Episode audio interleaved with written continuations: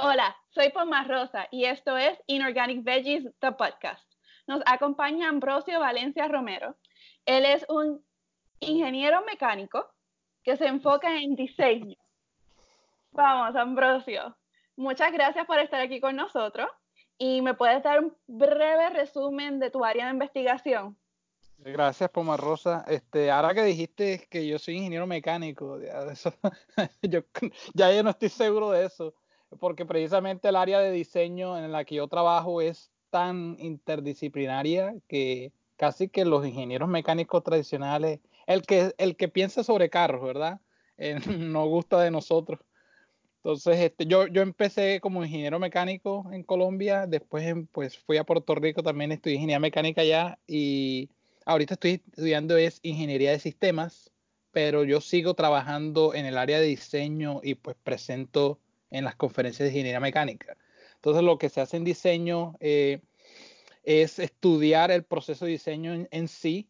No, la idea no es eh, diseñar algo, más que todo, sino como entender cómo es el proceso, cómo mejorar los métodos para alcanzar un mejor producto o un mejor sistema, eh, qué está pasando en la cabeza del diseñador cuando está tomando esas decisiones, cuáles son las interacciones, cuáles son la, la utilidad y la, eh, esa interacción entre diseñadores y qué, lo, y qué hace el proceso de diseño eh, más o menos complejo. Eso es lo que estudio.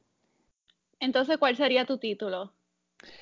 Mira, si yo pudiese, si existiese un título, yo creo que sería científico de diseño de ingeniería de sistemas. Más nombre no puede tener. Más nombre, pero, pero eh, tiene sus partecitas, ¿verdad? Porque sería pues en la ingeniería, porque es, más que todo lo que hacemos, pues es precisamente esa, este, utilizar el método científico y todo esto. Sistemas, porque es el área, eh, como que la cobertura, nosotros no nos enfocamos solamente en la pieza de un motor, nos enfocamos también en el, incluso hasta de los que están elaborando el carro. Si de pronto Ford quiere colaborar con eh, Jeep, quiere colaborar con Ferrari o lo que sea, nosotros también miramos a ese, a ese, a ese nivel de interacción. Eh, pues este diseño porque es el proceso de toma de decisiones y pues científico porque suena chévere, ¿no? Entonces, ¿por qué no? Que me llamen científico. ¿Tienes un ejemplo de algún diseño en que hayas trabajado recientemente? Eh, sí, seguro. Este, bueno, tengo un el trabajo que yo hice, por, ejemplo, en Puerto Rico. Nosotros estábamos mirando allá, eh, allá en Mayagüez, estábamos mirando la relación entre la estética de un producto, en este caso la estética, este, como la, es, este, evaluada por medio del usuario, el cliente, y unos parámetros que vienen de, no sé si has escuchado los principios de la Gestalt, uno, eh, es una cuestión en psicología que es sobre, sobre psicología cognitiva. Entonces esa teoría de la Gestalt, eh, ellos tratan de explicar cómo cada persona mira en los elementos de un todo y crea una representación de eso en su mente, o sea, como que eso representa. Entonces, incluso hay, un, hay una frase que ellos ponen que se llama, que dice, este, la suma de las partes es diferente al total. Hay gente que dice que la suma de las partes es más grande, eh, es, menor que el total, o sea que el total es más grande que la suma de las partes, pero en verdad es que es, pues, que diferente. Entonces nosotros lo que tomamos fue que tomamos esos principios de Gestalt, simetría, continuidad y paralelismo, los hicimos fórmula matemática, se los pusimos a una botella de, a una botella de perfume para medirla y pusimos a la gente a calificar estas botellas. Entonces, ¿qué pasa? Que como nosotros sabíamos cuáles eran los valores de simetría, paralelismo y esto, pues también sabíamos qué era lo que la gente prefería. Y con eso lo que miramos fue, bueno, la gente que valora más la simetría de una botella, la continuidad o rugosidad de una botella o si la botella pues está torcida o no. Eso, ese es uno, de los que trabajado más reciente que tiene pues el caso de un producto.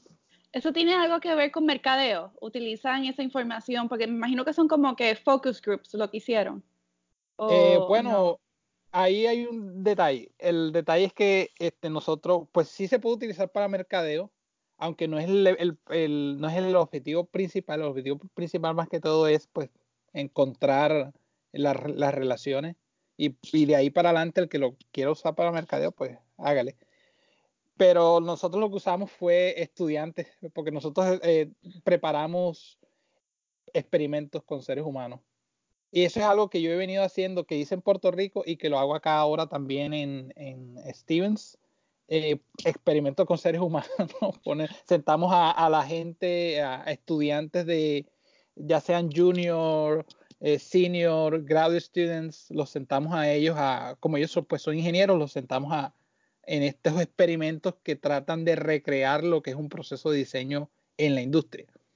Esa es nuestra manera para, obtener datos. Es un poco controversial en algunos casos porque hay gente que dice, no, pero es que ellos no se han graduado, ellos no son ingenieros, pero hay investigaciones que, que nos dejan hacerlo, entonces. Entonces tú sí eres científico porque estás implementando el método científico cuando estás haciendo tus experimentos. Eh, sí, yo sí, claro. Yo me, yo me considero científico, que hay científicos que dicen que no, usted no es científico, vaya. Pero ¿por qué no? Ay, no. Es, parte de la, yo no sé si, bueno, de pronto que es un poquito, eh, sí, es un poquito, de pronto que es un poquito más leve, pero en, en Colombia pasa mucho de que hay esta pelea entre el ingeniero, ¿verdad? Y el científico puro, entre comillas, el que viene de las ciencias básicas.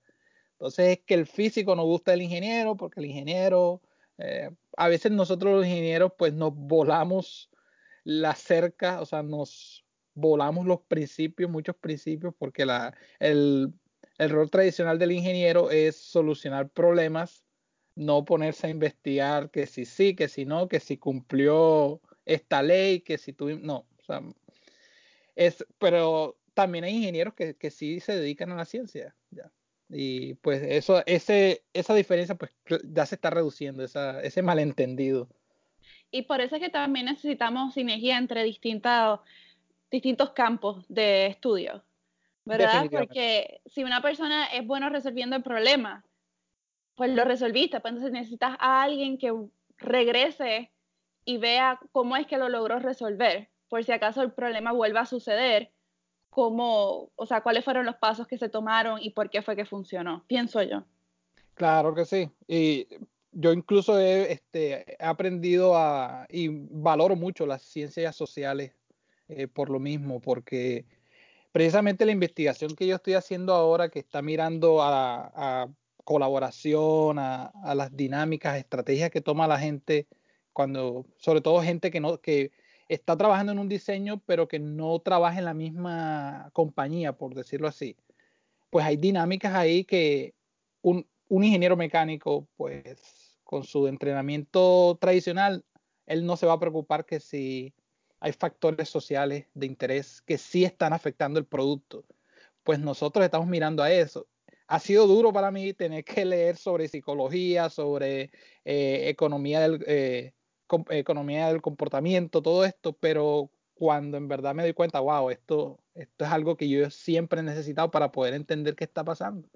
Porque hay veces que uno, el ingeniero tiene mala fama a veces de perfeccionista, pero a veces cuando no se llega a, ese, a esa mejoría es porque hay quizás factores que nosotros no vemos. Hay factores sociales, hay factores culturales, hay factores, todo esto. Y esa es la parte de una, una de las misiones de, después del, del, del científico de diseño de ingeniería de sistema es tratar de, de, a la comunidad de que es necesaria la investigación interdisciplinaria, es necesario incluir eh, y, y, pues aprender de lo que están haciendo otras áreas. Me encanta que menciones eso. Hace unos meses atrás fui a la conferencia, bueno, en verdad es un workshop llamado Reclaiming STEM, y uno de los que presentó se llama Marcos del Hierro. Espero no estar cambiándole el nombre. Y una de las cosas que él mencionó fue incluir las ciencias sociales en, nuestra, en nuestro entrenamiento, el, que sea. Y me encantó y, y, resonó mucho conmigo, asumiendo que eso sea una palabra, resonated, ah, porque es algo, es una laguna que yo veo en mi entrenamiento como bioquímico. Eh, yo utilizo una célula eh, porque pues me es fácil utilizarla y veo si la señal sube, si la señal baja, si la señal se queda igual. Pero entonces cuando hablamos de la aplicación, la aplicación usualmente es algo, es, un trecho largo. Bueno, vimos que estas otras personas dijeron tal cosa y puede ser que haya una asociación. Y uno es bien claro con, ese, con esa terminología, pero si, si nosotros también estudiamos la aplicación, entonces podemos hacer unas conclusiones un poquito más, ¿cómo te diría? Más útiles, como que pueden ayudar más al progreso del campo en vez de quedarnos estancados estudiando piezas separadas y sin ver la cohesión entre todos. Cohesión es una palabra, cohesiveness. Sí, sí claro, cohesión.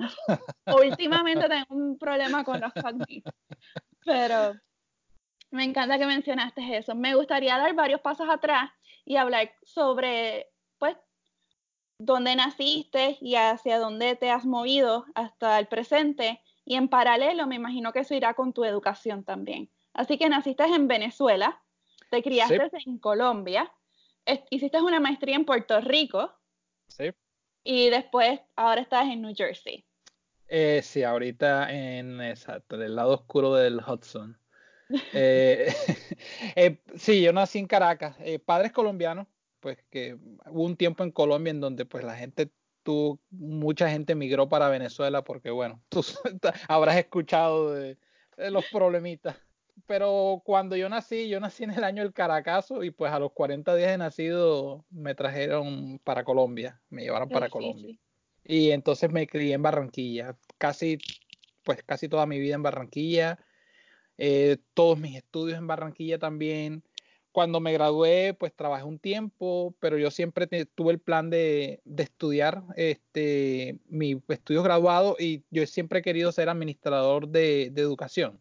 Yo siempre tenido este, este sueño de ser el ministro de Educación de Colombia, aunque ahorita con el gobierno actual no creo, olvídate, pero eh, siempre he tenido esa, esa meta, ser, ser rector, ser, una, ser algo así pues bueno, me salió la oportunidad en Puerto Rico.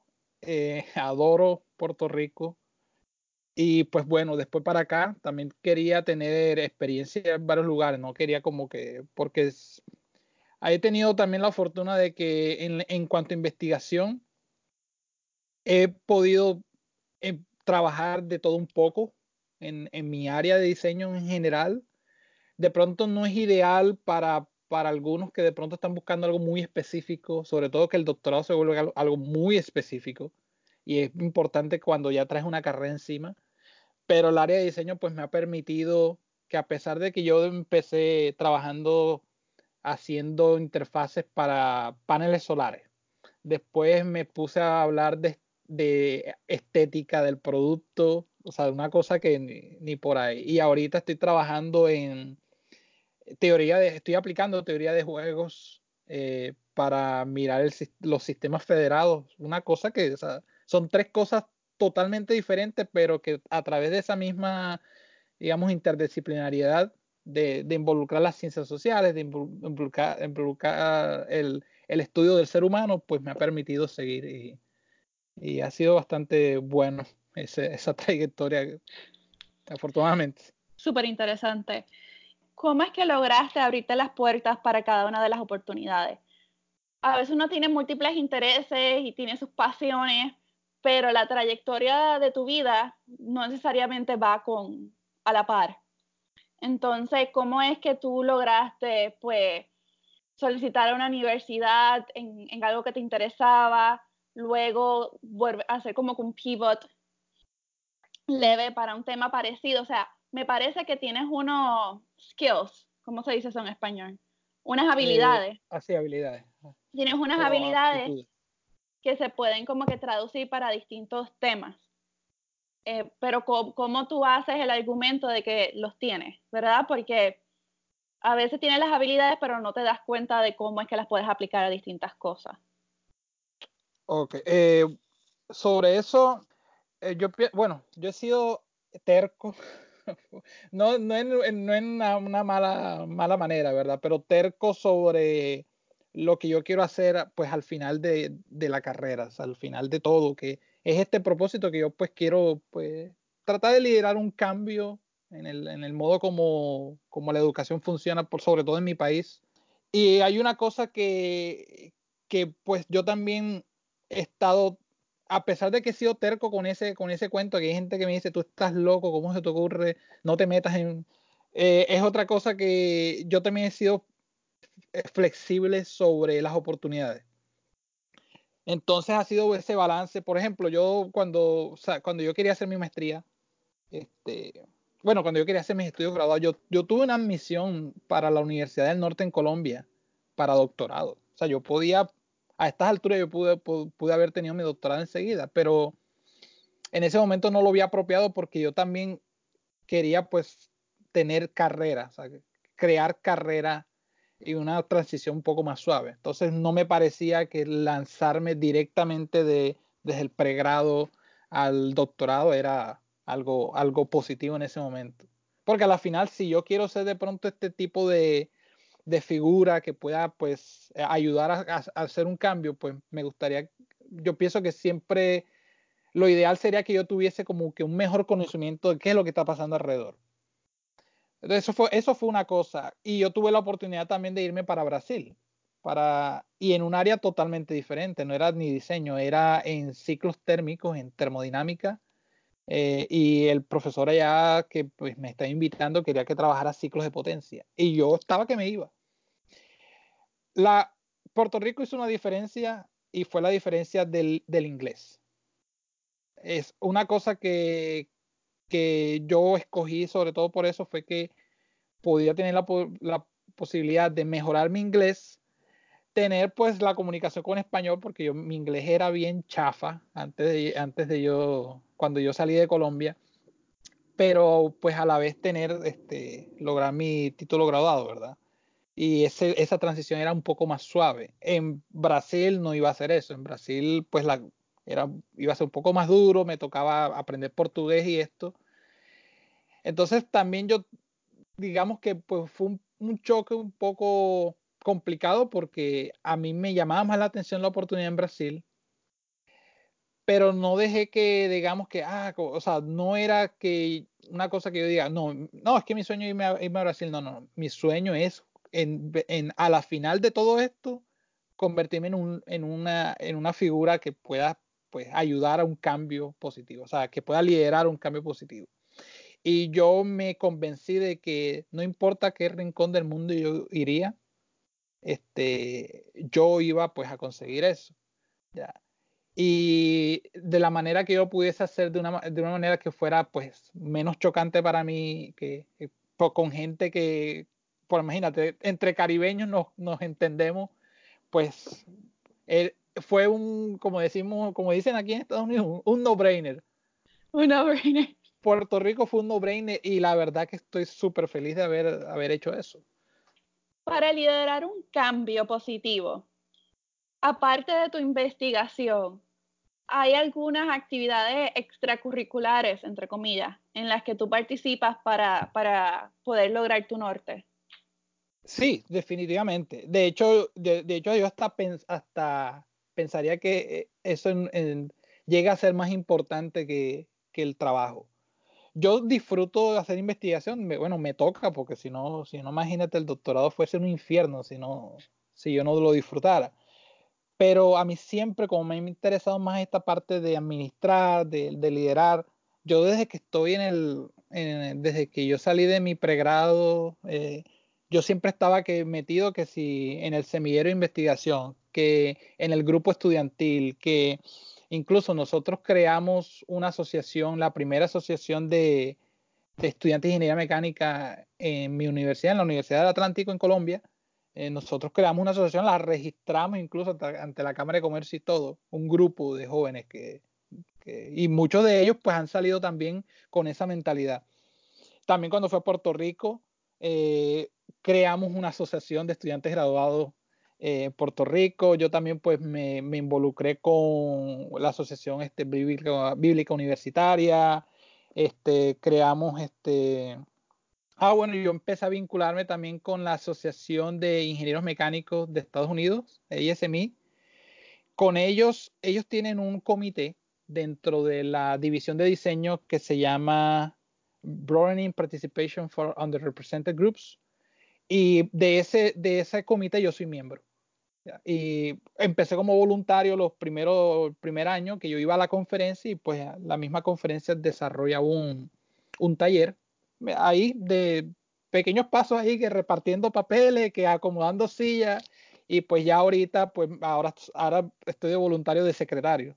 Entonces ya, ya pusieron mi fotico ahí en, su página. Es chévere. Es oficial, ya es oficial. Sí, ya, ya es un poco más oficial. Y también en Steven este, con la misma onda, este, ahorita soy el, el, el, este, el, ¿cómo que se llama? Este, uh, el chair de la conferencia de estudiantes graduados que prepara Stevens. Eh, yo soy el chair de, de eso. Entonces, eh, fui el chair este año, posiblemente repita para el siguiente año. Son cosas que me he dado cuenta que han generado más, digamos, me han conectado más con otras personas, me han, dado más la oportunidad de aprender. Eh, como, ah, me faltaba una. Soy también este, el, estudiante, eh, representante de los estudiantes ante el Comité de Ética de, de eh, comité, de Ética de Estudiantes Graduados en Stevens. Eh, esa, esa en particular, pues, me ha, esa creo que es la, la, más, la más fuerte que me ha tocado porque recibir pues casos de estudiantes que, que por lo menos eh, cometieron plagio, por ejemplo, o estudiantes que, que, tuvieron un malentendido con el profesor, eso. Personas que incluso a veces yo conozco y, ten, y desarrollar, digamos, esta imparcialidad y esta como que, como que, mira, no pienses mucho con el, digamos, con el, con el corazón. como que, ¿qué pasó aquí? Este, empezar a investigar quién tuvo la responsabilidad, quién, por qué el estudiante eh, llegó a este, a este punto de tener que hacer esto o aquello. ¿Por qué el profesor respondió de esta manera? Ese tipo de cosas también. Y ¿Cómo? esas son cosas que me han dado la, la experiencia pues de administrador, llamarlo así. ¿Cómo tú tomas en cuenta las distintas dinámicas de poder cuando estás haciendo esa, esos estudios? O sea, cuando te dan un caso y estás mirando el caso y estás tratando de ser imparcial, ¿cómo tú tomas en cuenta, bueno, pues un profesor está en una posición de poder versus un estudiante que está en una, en una posición más vulnerable? Este, he visto ya varios artículos donde están tratando ya como que empujar o empujar sí, o propulsar el entendimiento de que hay dinámicas de poder, que usualmente hay una persona donde está en una situación más de opresión y se asimila a lo que lo están forzando a hacer versus una persona que en apariencia está en una situación igualmente vulnerable, pero tomó la decisión de tal vez hacer algo no ético. Eso nosotros pues lo, la primera lo primero que tenemos en, en, cuenta pues son los manuales de convivencia que, que, de la universidad que tienen tienen unas mejores definiciones como que mira como que este es, eh, aquí está la línea como que un profesor puede digamos que tiene eh, digamos la la posibilidad o digamos la potestad de hacer esto hasta este punto sobre este estudiante y nosotros, pues, eh, el, comité trata también de que los, los, profesores sepan de que hay un procedimiento en que antes de ellos, digamos, ser duros con el estudiante, o sea, lo saqué de mi clase, por ejemplo. No, o sea, no es, esa no es la manera. Primero tienes que reportar qué sucedió, déjanos, permítenos hacer un, una investigación y permit, permitamos que el estudiante hable también. Eso es otra cosa que, que se tiene en cuenta muchos profesores, este, a veces ese mismo poder hace que, digamos, que los profesores se les olvide de que, de que muchos de esos estudiantes, eh, tienen, hay, sufren consecuencias de, digamos, de, de, de, de, de, esa, de esos reportes, ¿verdad? Y que, y que hay lugares en donde ese tipo de discusiones se tienen que llevar. ¿no? Han habido situaciones en donde digamos que el profesor tiene este encontronazo con el estudiante en plena clase, genera pues el conflicto en plena clase, en frente de los demás estudiantes. Entonces, esa no es la manera, por ejemplo, esas son cosas que se deben evitar. Y ahí es donde nosotros tenemos mucho en cuenta, pues el manual de comienza. Mira, hasta dónde estuvo la línea. Esto, digamos, el profesor no lo debió hacer. El estudiante, por el otro lado, eh, tratar de, de, de, motivar a los estudiantes de que cuando existe un problema, mira, trata de comunicarte. Este, si tú crees que el, profesor hay un problema con el profesor o lo que sea, trata de hablar con el profesor o la, o la profesora.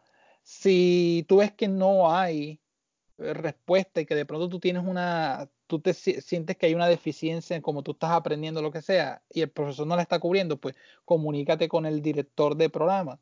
Entonces, o sea, trata de, de como que no te quedes callado, porque a veces cuando en, esa, en ese me lo guardo, en ese no comunico nada, es donde uno en la desesperación al final comete, digamos, la, locura, ¿verdad? Incluso pasa mucho en investigación cuando el resultado no dio y entonces me lo trago y no le digo nada a mi, a mi supervisor.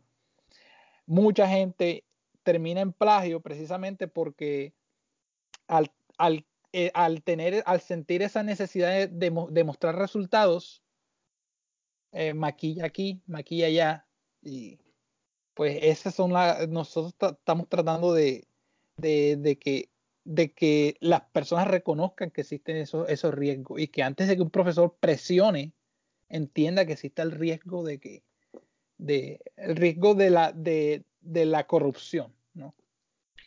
Manuales de convivencia es lo mismo que school policies. Eh, sí, este eh, school policy y este ¿cómo es? El, el, nombre también que le tienen acá es bueno, eh, handbook, los handbook también, este, student handbook uh, también lo este, cubren, o sea, ese, esos manuales que son los que, manual de convivencia y pues manual de comportamiento. También. Así que y, si un estudiante se considera que está en una situación difícil, ahí es donde primero deberían de buscar qué es lo que es aceptable y qué es lo que no. Sí, porque, porque todo estudiante, cuando, cuando un estudiante empieza pues su universidad, eh, universidad pues se supone que el estudiante, exacto, que el estudiante leyó el manual de convivencia, que el estudiante sabe cuál es la misión, visión, cuál es la, cuáles son los, qué se espera de él como estudiante, ¿verdad? Lo mismo el profesor, los, los faculty tienen un manual.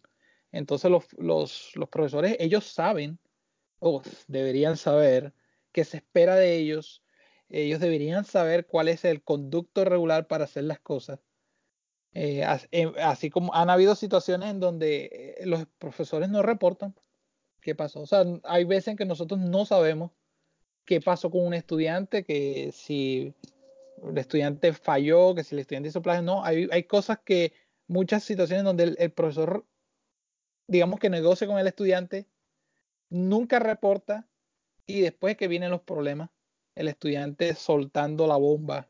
No, es que el profesor, pues, este, pues, se, eh, digamos que abus, abusó psicológicamente eh, de mí ya, que en este caso, pues, si el profesor no fue, no, no tenía bien en cuenta en los manuales de cómo hacer las cosas, pues, el profesor se mete en problemas. A veces, a veces la cuestión con la palabra ética es que la ética no es sobre quién está bien o quién está mal.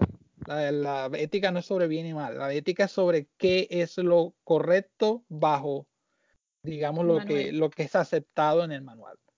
¿verdad? Hay cosas en la hay cosas en ese manual que no nos agradan, como todo ya. Hay cosas que no se pueden evitar. Para un estudiante, porque yo considero que generalmente las consecuencias para un estudiante son mucho mayor que para un profesor. Si un profesor está trayendo fondo, dinero a la institución, usualmente no va a querer salir de ese individuo pero el estudiante son, son tantos estudiantes en algunos momentos que sacrificar uno, entre comillas, bueno, en realidad eso es lo que hacen, sacrificar uno no, no es mucho costo para la institución como tal. Eso, así es como lo veo yo. Entonces, para un estudiante que está en, en es, eh, asumiendo que está en esa situación vulnerable, los canales de comunicación deben ser primero con la persona, con la persona que está teniendo la dificultad, que puede ser el profesor, ¿verdad? Después eh, sería el director o el ombudsman. ¿Con quién debería ser primero? Tal vez sería, este, sería mayor, eh, con mayor facilidad hablar con el ombudsman primero y después decidir si habla con el profesor o no, porque el ombudsman se supone que sea confidencial. El ombudsman, ese... Ustedes no tienen uno. De pronto sí lo tenemos, pero la palabra no me, no estoy seguro. Es como el, como el counselor.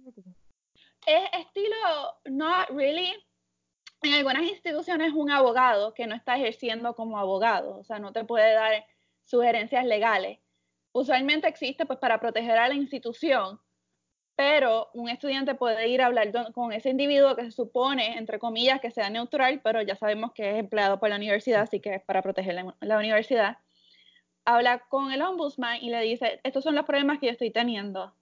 Este, ¿Me ayudas a ver cuáles son los recursos que me pueden este, me pueden beneficiar o, para poder tomar mi próxima decisión.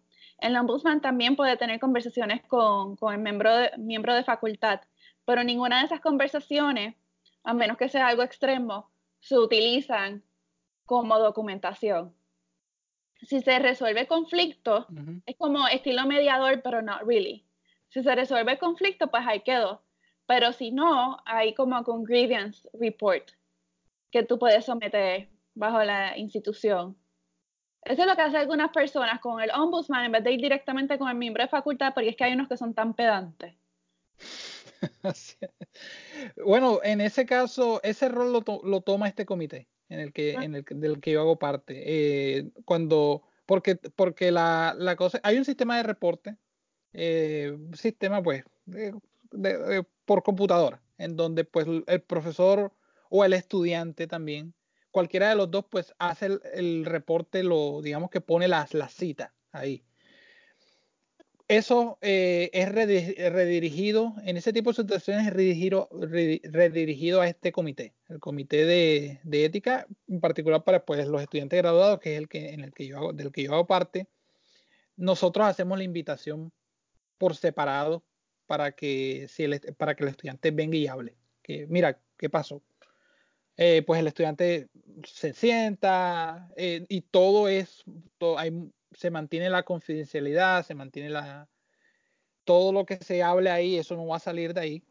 Eh, y pues cuando ya nosotros tenemos esa información, nosotros regresamos no directamente al profesor, regresamos es otra vez a la, digamos que la, a este caso, a la oficina del DIN de, de estudios graduados ahí nosotros, mira, sucedió esto, este, este, estudiante tiene esta situación acá.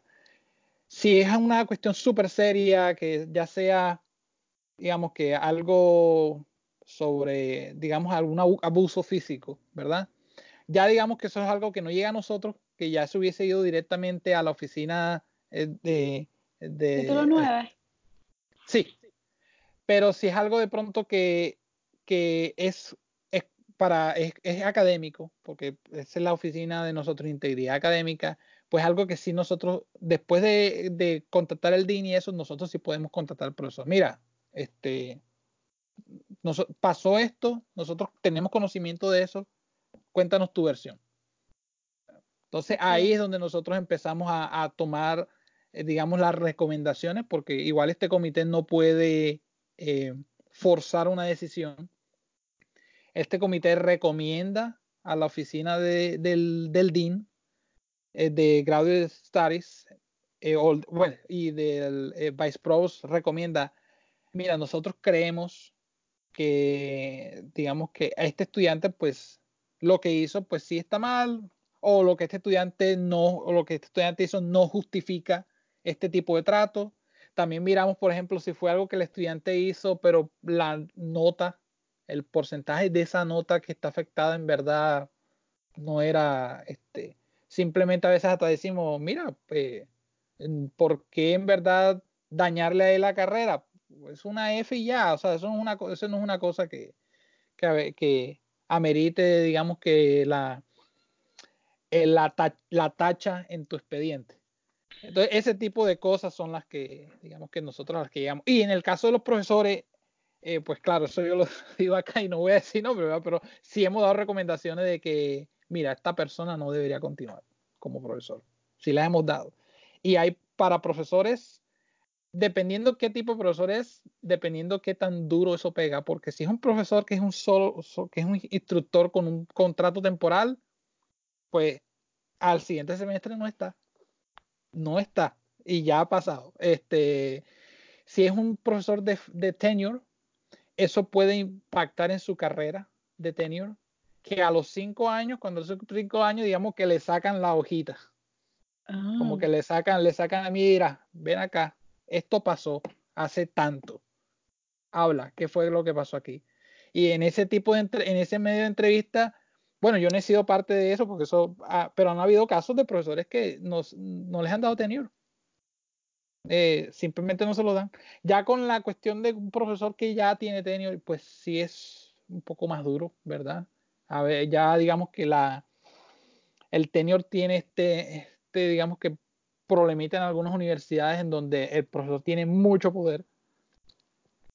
Prácticamente el tenure en algunas universidades significa no, nunca te van a votar a menos que hagas algo súper serio. Y pues bueno, eso, eso ya es algo que digamos que el sistema ya tiene que cambiar también y tiene que el sistema reconocer de que no porque tú tengas tenure, eso te hace a ti todopoderoso. Entonces ahí también se necesita, hay cosas que digamos que ningún comité, ningún manual de convivencia va a poder solucionar y a veces son parte del mismo sistema. El sistema también tiene que cambiar en eso. Así que este comité tiene similitudes con lo que haría recursos humanos para un empleado. Sí, es como, es como el recursos humanos para, en, para asuntos académicos. Excelente. Entonces, otra cosa que, que vale la pena mencionar es que cada institución va a tener un mecanismo distinto de cómo es que va a operar. Eh, cada institución tiene pues su propio manual de convivencia. Puede variar. Ahora, el Departamento de Educación es el que imparte cómo es que debe, el mínimo necesario para cada institución. Entonces, si alguien que está escuchando esto tiene alguna duda, ya miraste el Student Handbook, el School Policy, el manual de convivencia, como quiera que se llame en tu institución, y ves cosas que como que no te cuadran o no estás seguro, puedes ir a la página web del Departamento de Educación, ir a la parte de Oficina de Derechos Civiles, eso se escribe OCR, Office of Civil Rights, y puedes verificar cuál es el mínimo necesario para todas las instituciones. Y si está en violación, tú puedes llamar a, la oficina y te pueden guiar y puedes decidir si quieres pues someter una queja o no. Y obviamente tú someter una queja no quiere decir que van a proceder, ellos tienen que decidir si toman tu caso o no, etcétera, etcétera, etcétera. Te puedes informar y solamente quería put it out there porque muchos estudiantes no saben que pues que hay, hay hay mecanismos de protección y cada cosa viene con su consecuencia, ¿verdad? Si tú estás dispuesto a, dar el paso, pues también tienes que ver los pros y los contras. Ya que di mi monólogo. Eh, la otra cosa que te quería preguntar es cómo tú manejas tu tiempo. Eso para mí fue bien difícil en escuela graduada y vi que otras personas también pasan sus dificultades decidiendo cómo es que manejas tu tiempo, cuánto tiempo duermes, cómo tú decides cuáles son tus prioridades para la semana y ser productivo, pero al mismo tiempo tener espacio para tus distintas identidades, porque, o sea, ser estudiante es una parte de ti, no es tú todo. Ha sido súper duro el manejo del, tiempo. Todavía tengo problemas con eso. Lo, hay algo que sí este, hago que me mantiene mucho al día es de que eh, en el, en, digamos, en mi, en mi laboratorio tenemos reuniones semanales y también tenemos reuniones por separado con, con el profe eh, toda la semana. Entonces yo lo que hago es que, digamos que le jodo la vida, entre comillas, al profesor, de que en vez de yo reunirme con él por, por una hora o algo, me reúno con él media hora un día y me reúno con él media hora a los otros tres o cuatro días. Con eso yo lo que hago es que yo también me, me presiono a mí mismo como que tengo tantos días para avanzar este poquito. Es un poquito, pero que en la, en la suma pues se vuelve este, lo, a, lo, donde yo quiero llegar.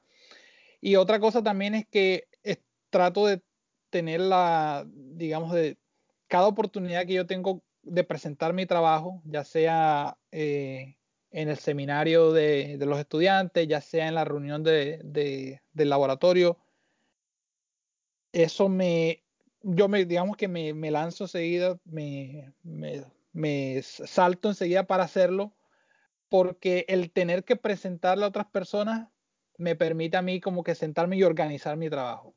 Entonces, eso me ha ayudado bastante en cuanto al, a la investigación, en cuanto a, producir.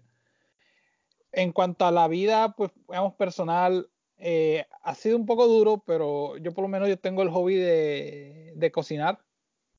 Y una cosa que yo hago es que yo me programo, yo sé que yo tengo que cocinar, digamos, los domingos y eso. Y es un día en donde yo, sábado y domingo, un día que yo nada más me ocupo de ese tipo de cosas. O sea, yo no voy a dejar de que la investigación me trague y esté yo metido todavía un sábado y un domingo este, investigando. Eso cuando ya, cuando ya llega el lunes, yo pues ya tengo toda la comida lista la semana, lo cual es un duro tener que comer lo mismo, pero de lunes a viernes yo sé que, que ya no tengo que preocuparme, voy a andar cocinando a esta hora, voy a andar, o sea, trato de ya tener todo listo y tener este los portacomidas ya preparados, nada más es para agarrar y arrancar para la universidad. Entonces son, son cositas que me han ayudado poco, todavía tengo que manejar, por ejemplo, lo de eh, dejar de acostarme tan tarde a veces. Eh, hay días que yo sé que hay un día a la semana que yo prácticamente no duermo, ah, sobre todo los de miércoles a jueves. Y, y, no es que tenga reunión, es que no sé qué pasa, no sé qué me pasa el miércoles que estoy haciendo algún trabajo, estoy programando lo que sea y me quedo pegados. Porque el problema con el con lo que nosotros hacemos, pues, doctora, es que a veces como que tú sabes que tú puedes terminarlo, pero si no acabas esa tarea en ese momento, se te va, se te, se te, nosotros decimos, se te, se te, te vuela la paloma, se, se fue. Y entonces siempre hay un pico en la semana en donde hay cosas que me tengo, me toca quedarme pegado a la computadora. Es, ha sido duro poder parar ese, ese, esa, ese mal hábito. Todavía tengo problemas con eso. ¿Eres buena en matemática? Ah, creo.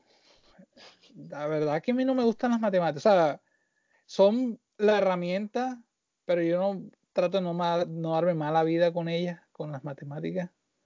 Eh, y como pues este me tocó usarlas bastante, pues bueno, apenas la, apenas uso lo que tengo que usar, las, mando al, al bueno, tú sabes. yo no quisiera nada con matemáticas, yo quisiera de pronto aprender a tocar el bajo y, montar un restaurante. Tú y yo nos conocimos en un grupo de stand-up.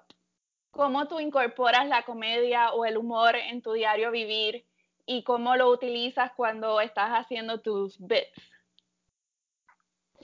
La comedia, eh, yo, bueno, por, no sé, por cómo terminé yo en este grupo, este, yo empezaba ya pues a la academia esta de, de New York, de Academia de Ciencia de New York, y pues fue que me llegó la cosa, vi en esa, en esa oportunidad, este, una cosa fue mejorar mi, mi comunicación en inglés, este, y poder mejorar la manera como yo explico lo que yo hago. Yo he tenido muchos problemas tratando de comunicar es, un montón de términos de economía y de ciencias sociales a los ingenieros mecánicos. Esa gente, esos ingenieros mecánicos son súper aburridos. Entonces, me ha tocado ponérselos en una manera como, mira, como que masticadito, con, con plastilina. Mira, abre la boquita, nene. Me ha tocado, por eso cuando tuve la oportunidad de, de, de empezar, a, de, empezar pues a, entrenarme en comedia y eso, eh, enseguida, pues ese fue lo, primero, como que, mira, esto me va, a dar la me va a dar la posibilidad de comunicarme mejor y de poder enseñar lo que, lo que yo hago. Y lo he usado para eso, más que todo. Eh, yo las presentaciones, incluso yo, eh, pues hay gente que no le gusta, ¿verdad? En la comunidad, sobre todo en los ingenieros mecánicos, hay gente que no le gusta que por lo menos yo en las presentaciones de PowerPoint yo suelto un meme, pongo un meme ahí eh, random ya. Pues claro, al, digamos, al investigador de mayor edad ve como que, ah, ¿eso qué es? Pero digamos que el investigador joven, que ese es el que, eh, digamos, ese, ese entendió la referencia cultural, y ve cómo yo la aplico, cómo yo la pongo en mi investigación y cómo esa investigación, o sea, cómo la traigo esa investigación, digamos, a la, a la cultura popular y a la realidad.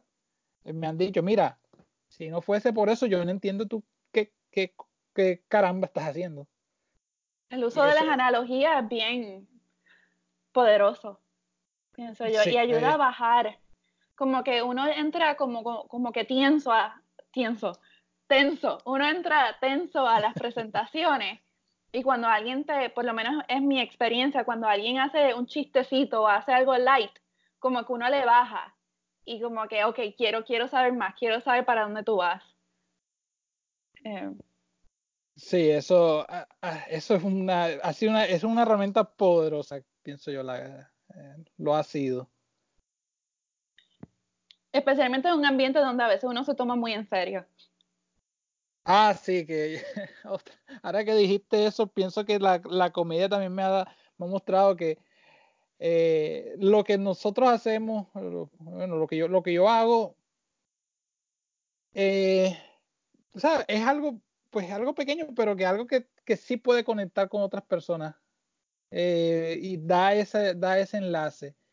Que la otra persona, pues, ya digamos que deja de decir, ah, pero lo que tú haces eso no sirve para nada, ¿verdad?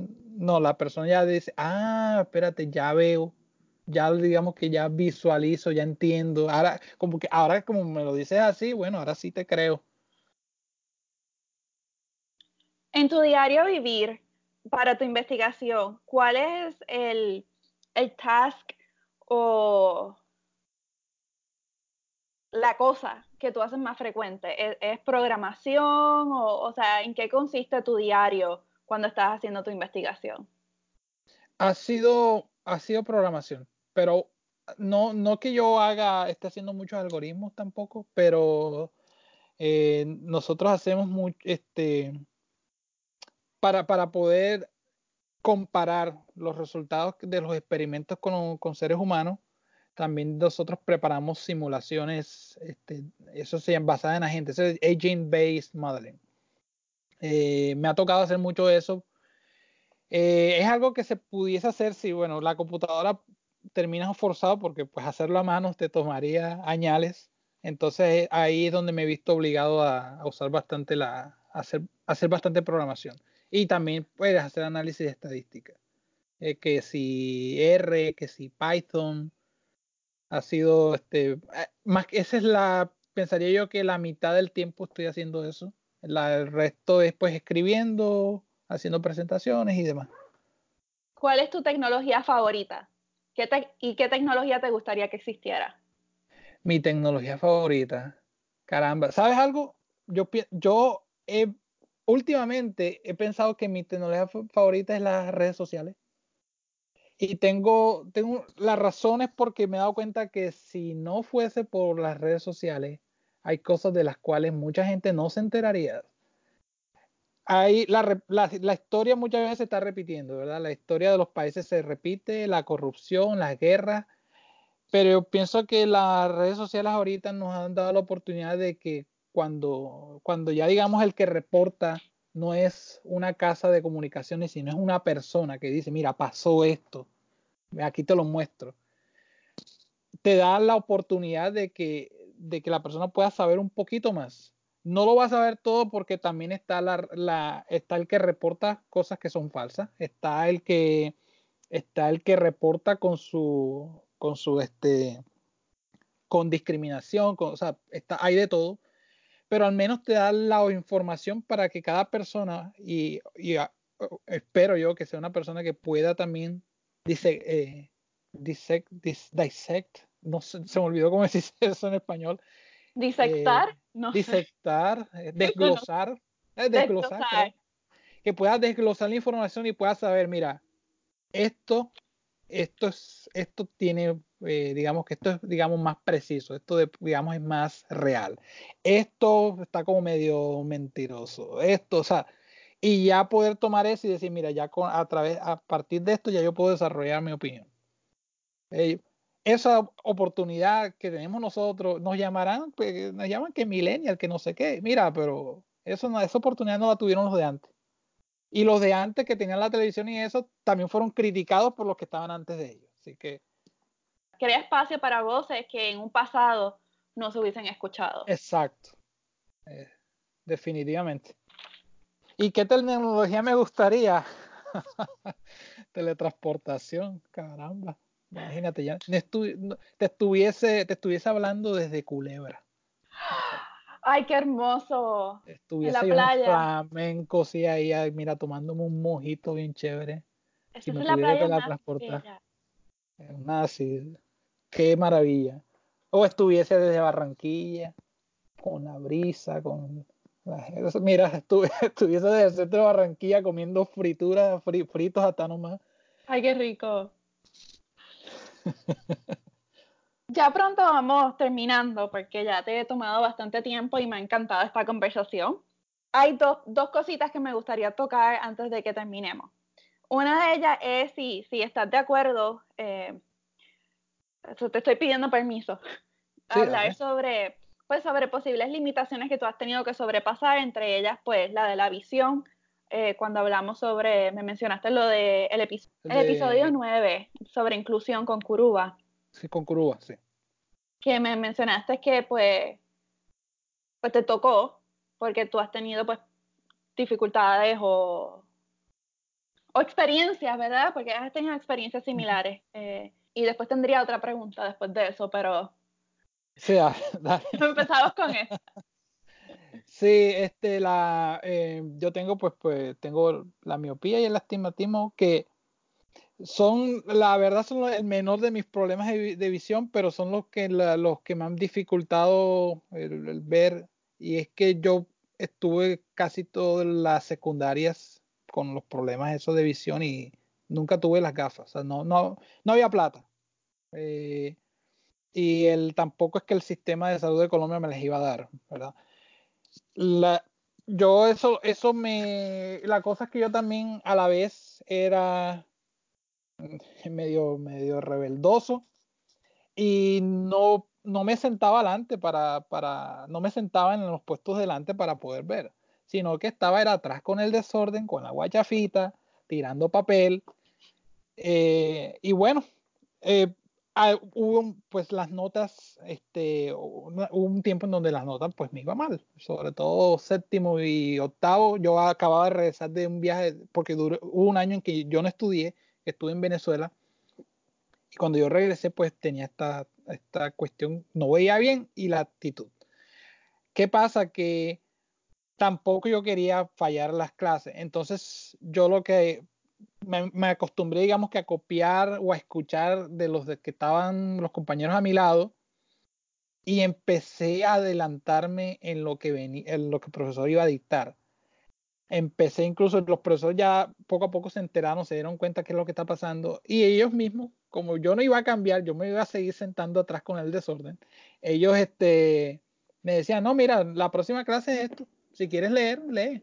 Ya. Y yo hacía eso, yo a la siguiente clase yo iba, ya yo sabía que, que profesor. Entonces yo escuchando, yo, este, este, pues, me da, ya digamos complementaba lo que ya yo había leído y me empezó a ir bien, me empezó a ir bien con eso.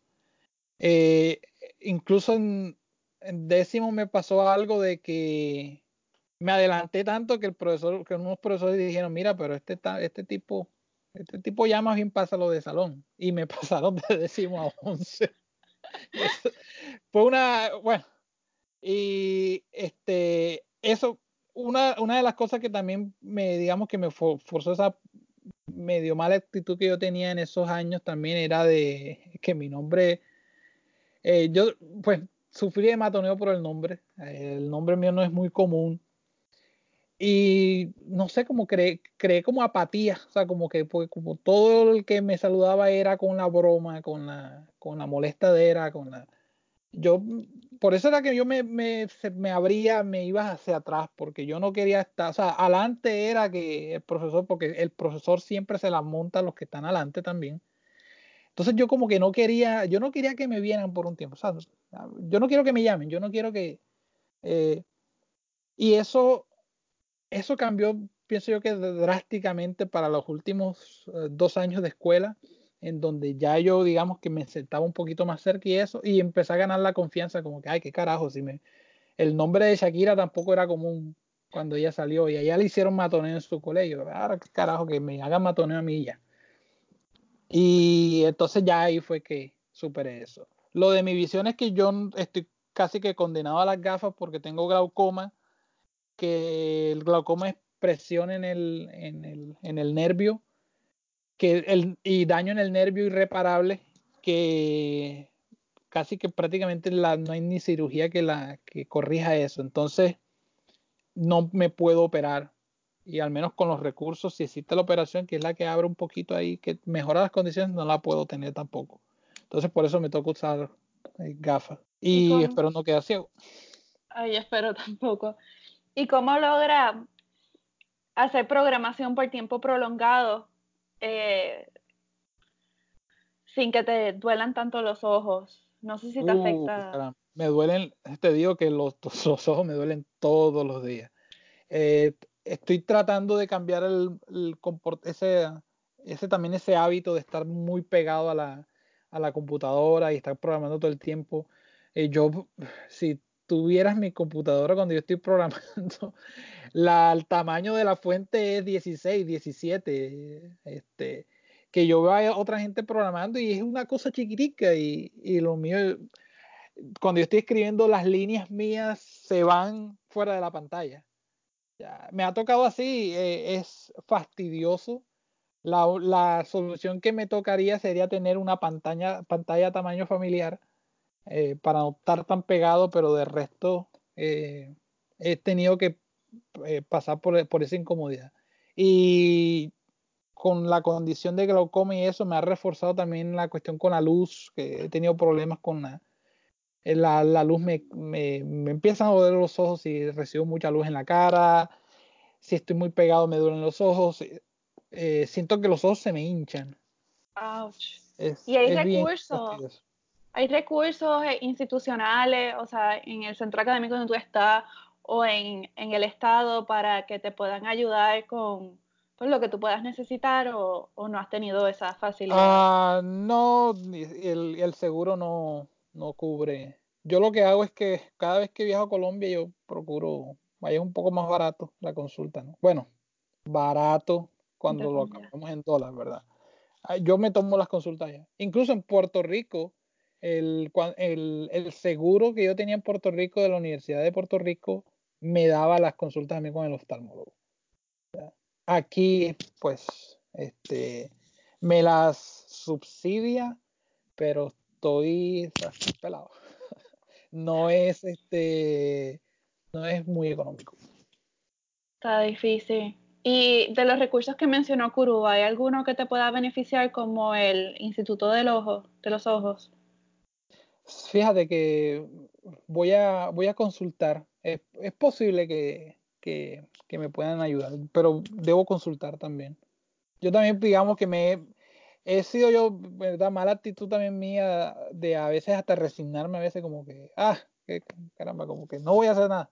Porque a, por, cuando he llegado, sí, pues es que llega a un punto en donde, en donde averiguo, pregunto y eso, y, me, y la respuesta que recibo es desalentadora. Es como que no, la opción que te tenemos es esta, eh, te toca pagar tanto y como que no, mira, o sea.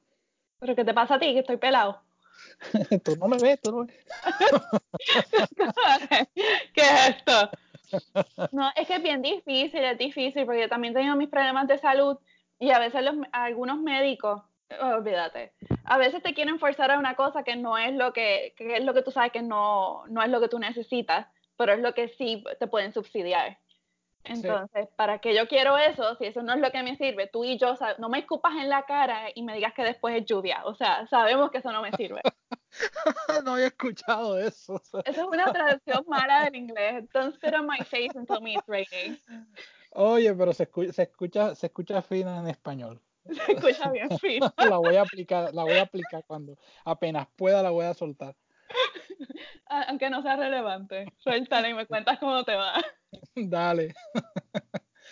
Ahora, para concluir, si pudieras encontrar, este, si te puedes encontrar con tu yo hace 10 años atrás, ¿qué sugerencia le darías?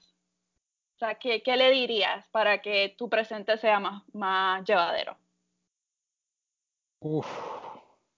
Mira, yo te, te diría que sí, o sea, si yo pudiese viajar yo creo que hasta le contaría todo lo que va a suceder porque si algo que a mí me, hubiese gustado de pronto estar más consciente es de que de trabajar en ser más resiliente con, eh, con el tiempo y, también de, de aprender a, aceptar que, la, que puedo fallar, que puedo, que puedo equivocarme, de que, que incluso si a veces hago las cosas eh, decentemente y súper bien, a veces no es ni siquiera culpa mía, a veces es simplemente lo que está alrededor y ha sido duro por lo menos este, tener que lidiar con todo eso, sobre todo en el doctorado y fuera, fuera de mi país. Pues, he tenido, o sea, que si el sentimiento que de la culpa, que, que si este, estoy, digamos, eh, solo, no, sin familia alrededor, sin eh, nada, o sea, que como que dejar de pensar como que la culpa es mía y empezar a incluso hasta a veces hasta jugar con esa con esa decisión como que qué estoy haciendo aquí como de que haberme olvidado en, muchas ocasiones de mi propósito. Hay veces en donde a mí se me olvida que, que yo quiero pues que ser ser docente y escalar después a rector y escalar después a, administrar, o sea, hay veces que a mí se me olvida y hay veces que eso me ha mí incluso a veces empujado a sentir como que quiero, me como que renuncio, renuncio, me voy, me voy allá, me regreso a Colombia y trabajo en una empresa a trabajar con Excel todos los días y punto.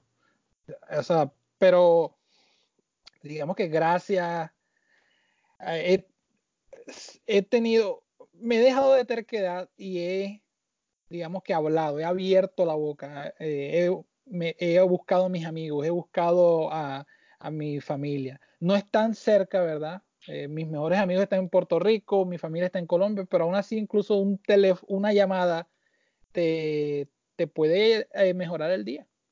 Y me he dejado de la terquedad de andar de, tragar, de tragarme las cosas, ¿verdad? Y decir como que, mira, tengo que hablar, tengo que decir qué es lo que está pasando, tengo que necesito que alguien me diga, necesito que alguien me pegue una cacheta y me diga, déjate de pendejadas, pelado, todo va a estar bien. hasta eso eh, es algo que yo viajo yo al pasado y le, primero le pego una cachetada a mí yo hace 10 años y le digo, déjate de pendejadas y le digo, mira, no te preocupes, o sea, si cuando tengas un problema, habla, ya. No te, no te lo tragues. Eso es malo. No seas un volcancito. Un volcán. Ay, Es que a veces es bien difícil encontrar con quién, a quién contarle, o sea, quién es una persona suficientemente segura eh, y, y, que tenga el entendimiento, aunque tengan experiencia de vida distinta, de, de, escucharte, porque en este momento tú la estás pasando difícil y en ese momento tú necesitas a alguien con quien hablar y a veces la persona no tiene la solución, pero sí te puede dar el apoyo y encontrar esas personas. Cuando viajes le dices a tu yo más joven, estas son las personas en quien confiar. Sí, como que te traigo la lista. Aquí tienes cinco líneas, no hay más, no hay le más. pongo un asterisco un par, le digo, mira, pero aquí este tiene un asterisco porque ah, te hace algo que desagradable, pero bueno, pueden resolver, pueden resolver las cosas. Pueden resolver hasta este punto. Más allá no esperes nada. Eso. Pues chicos, fue un placer tener esta conversación contigo. Te lo agradezco mucho y espero que se repita. Pues, yo disfruté mucho la conversación. Yo también, no, a mí tus presentaciones me encantaban. yo dije, yo tengo que entrevistarlo, tengo que tener una conversación con él fuera de ese ámbito. Eh, y pues eso es todo. Muchas gracias por escucharnos. Chao. chao.